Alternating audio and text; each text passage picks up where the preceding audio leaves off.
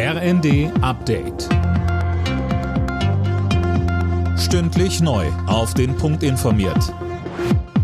Ich bin Silas Quiring. Guten Tag.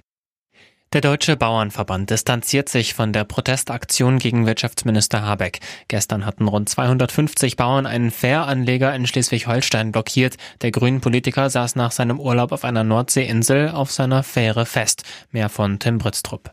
Von Bauernpräsident Ruckwied heißt es dazu, solche Blockadeaktionen seien ein No-Go. Persönliche Angriffe, Beleidigungen, Bedrohungen, Nötigungen oder Gewalt gehen gar nicht.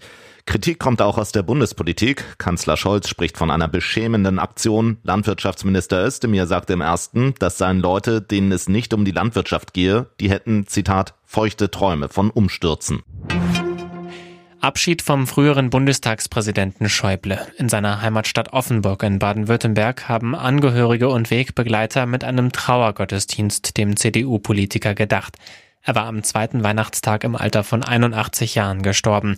Landesbischöfin Heike Springert sagte im Gottesdienst, unser Herz ist schwer und voller Trauer. Wir müssen Wolfgang Schäuble hergeben und hätten ihn noch so gerne bei uns gehabt. Wir müssen Abschied nehmen und können es noch nicht fassen, dass er nicht mehr da ist. Wir müssen ohne ihn zurechtkommen, ohne die Begegnungen mit ihm, ohne unsere Gespräche mit ihm. Wir vermissen seinen Rat und seine Weisheit.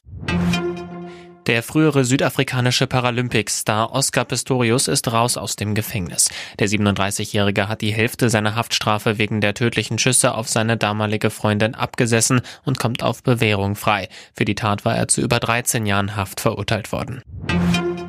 Bei der Vier-Schanzentournee ist heute die Qualifikation für das letzte Springen morgen in Bischofshofen angesagt. Die Augen der deutschen Skisprungfans sind dabei auf den besten DSV-Adler Andreas Wellinger gerichtet. Der hat nach wie vor die Chance auf den Gesamtsieg, muss aber besser springen als Ryoyu Kobayashi.